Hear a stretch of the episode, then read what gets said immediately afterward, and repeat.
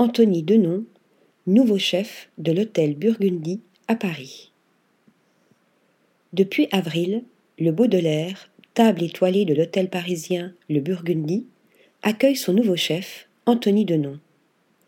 Après deux ans passés à l'auberge du Jeu de Paume, le jeune cuisinier revient dans la capitale avec la volonté de créer un rendez-vous culinaire dans cette institution gastronomique. Un lieu dans lequel les gourmets pourraient à la fois savourer des classiques de la cuisine française et être surpris par des associations de saveurs détonnantes. Car la cuisine, c'est une histoire de famille pour Anthony Denon. Son père, chef du bouillon chartier, le plonge dans cet univers qui ne quittera plus. Il se forme alors auprès de grandes figures.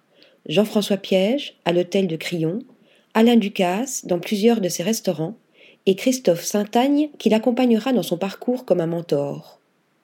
De la rigueur et la technique que lui apportent ses expériences découlera un style propre qu'il applique aujourd'hui dans la nouvelle carte du Baudelaire.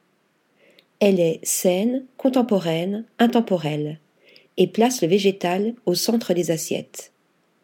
Dans ses cuisines, les produits sont bio et franciliens, et sont travaillés dans leur entièreté pour réduire au maximum les déchets.